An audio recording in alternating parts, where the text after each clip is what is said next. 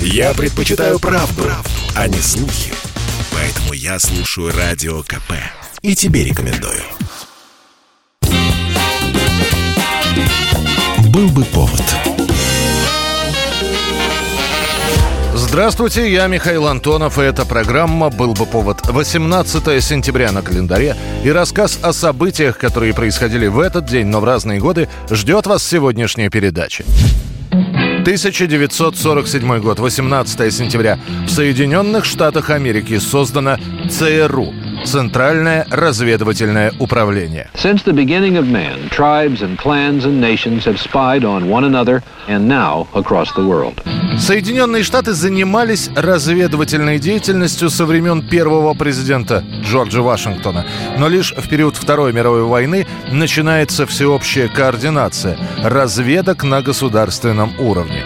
В соответствии с законом о национальной безопасности на Центральное разведывательное управление возложены полномочия по координации государственной разведывательной деятельности и сопоставлении оценки и предоставлении разведывательных сведений, затрагивающих национальную безопасность. В настоящее время ЦРУ состоит из четырех основных структурных подразделений. Национальная секретная служба, разведывательное управление, научно-техническое управление и управление материально-технической поддержки. Они осуществляют весь целиком и полностью разведывательный цикл. Процесс сбора, анализа и доведения выводов, полученных в результате разведывательных действий до вышестоящих государственных должностных лиц США.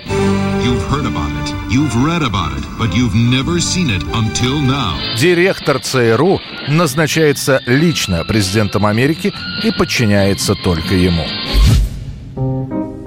18 сентября 1978 года. На экраны советских кинотеатров выходит драма Эмиля Латяну «Мой ласковый и нежный зверь», в которой играли Галина Беляева, Олег Янковский, Кирилл Лавров, Леонид Марков и другие. В мае картину уже показали на Канском фестивале. Более того, «Мой ласковый и нежный зверь» открывал общий показ картин, а осенью лента добралась до советских зрителей. Это вы о ней говорили? О ней. В высшей степени достойная особа. Вы правы, Сергей Петрович. Замечательная девушка. Ассистенты режиссера Эмиля Латяну ездили по разным городам Советского Союза с заданием найти главную героиню, которая будет напоминать Татьяну Самойлову, Одри Хепберн и Людмилу Савельеву. Так нашли 16-летнюю учащуюся хореографического училища в Воронеже Галину Беляеву. Во время съемок между Эмилем и Галиной начинается роман. Когда Беляевой исполнится 18, они поженятся и проживут вместе 5 лет. Сереженька, Сереженька, зверек ты мой ласковый и нежный, образумся, ведь я права, пойми, права. Я не хочу быть нищей, не хочу быть внизу Милый мой, не хочу Ну а большинство зрителей кино запомнит даже не по сюжету, а по вальсу, который сочинит композитор Евгений Дога, уже работавший с Латяну на фильме «Табор уходит в небо». Свадебный вальс, в оригинале он называется «Осенним», станет одной из самых известных мелодий отечественного кино. Президент США Рональд Рейган назовет его «вальсом века».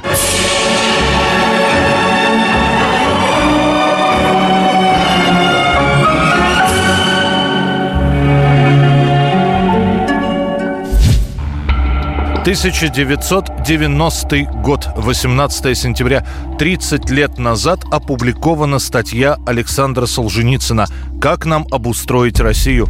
Она выходит в «Комсомольской правде» в виде небольшой брошюры. Над этим мы мало задумываемся. Надо сказать так. Если сказать в одной фразе, то высшая государственная мудрость состоит в том, чтобы все усилия государства, государственных властей и способностей – направлять больше на внутреннее состояние, на расцвет своего народа, нежели на внешние вопросы и внешние действия. Сам Солженицын к тому времени еще за рубежом. У него нет гражданства СССР, но он уже говорит о том, что намерен возвратиться на родину. А пока наблюдает из-за океана за тем, как его ранее запрещенные произведения целиком и в отрывках печатают разные журналы и газеты. До этого, в августе 1990 года, Солженицын уже появлялся на страницах газет. Это было его письмо как ответ на предложение посетить Россию в качестве гостя. Именно из этого письма можно было узнать, что у Александра Исаевича Солженицына есть свои мысли о происходящем в Советском Союзе. Далее рассказывает бывший главный редактор комсомолки Владислав Фронин. Мы позвонили в Вермонт. К телефону подошла жена Солженицына Наталья Дмитриевна. Сказала, что передаст предложение напечататься, а уже во время второго разговора сказала, что Солженицын согласен. Его поразило, что это комсомольская правда с таким тиражом, что его мысли, его статья станут известны такому широкому кругу россиян. Наталья Дмитриевна сказала еще, что он ставит условия ни одной правки. Мы согласились на это, не читая статьи. Статья появляется в «Комсомолке». Правда, у Солженицына в оригинале в заголовке стоял вопросительный знак. При первой печати этот знак препинания куда-то пропал. И получилось, что писатель не спрашивает, как нам обустроить Россию, а дает совет, как поступать со страной. 1976 год. В Китае проходят похороны Мао Цзэдуна. Великий кормчий умирает в своей резиденции в возрасте 82 лет.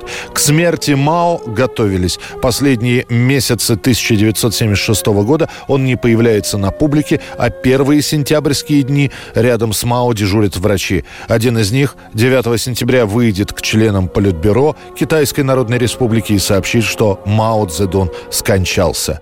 阿尔巴尼亚劳动党中央委员会第一书记恩维尔·霍查同志等。Смерть кормчего представлена как великая трагедия.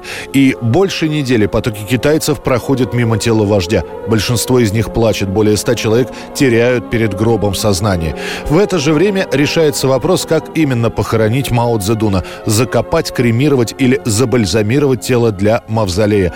Тело Мао Цзэдуна все-таки бальзамируют по разработанной китайскими учеными методике и выставляют для обозрения год спустя после смерти в мавзолее который соорудят на площади Тяньаньмэй по распоряжению Хуа Гоуфена. Oh, Chairman Mao, you are the great liberator of the people of all nationalities in our country. Через четыре года перед судом предстанет вдова Мао Цзэдуна Цзань Цзинь. Ее и нескольких человек будут судить за культ личности, за культурную революцию и даже за заговор против Мао.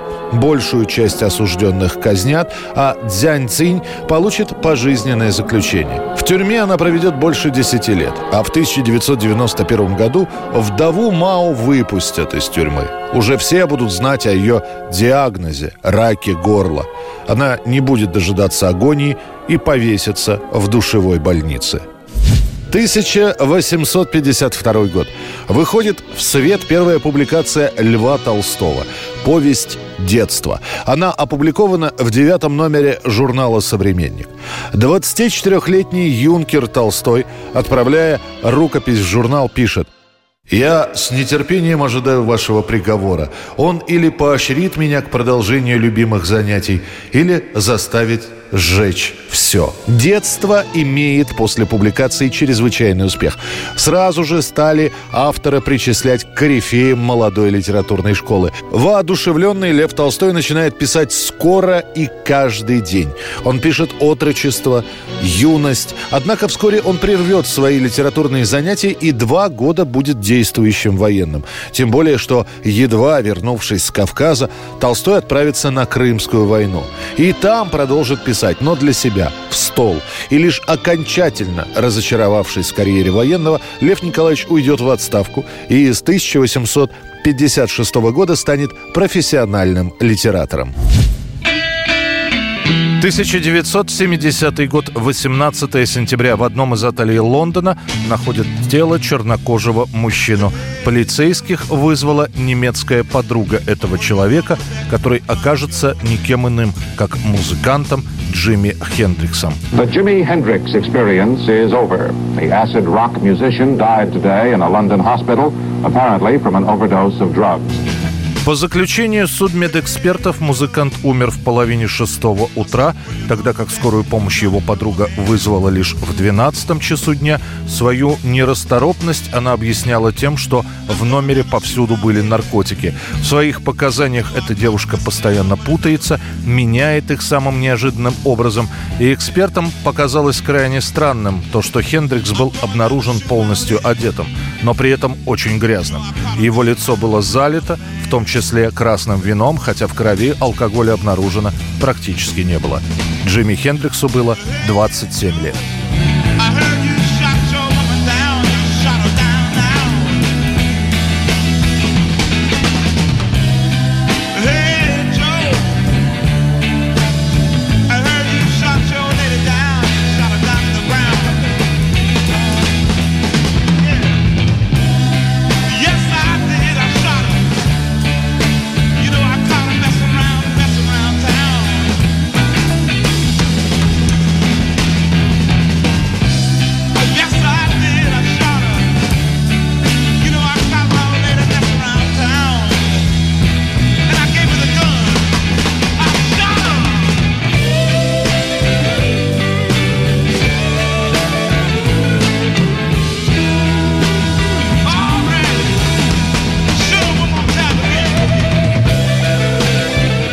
Это была программа «Был бы повод» и рассказ о событиях, которые происходили в этот день, но в разные годы, 18 сентября.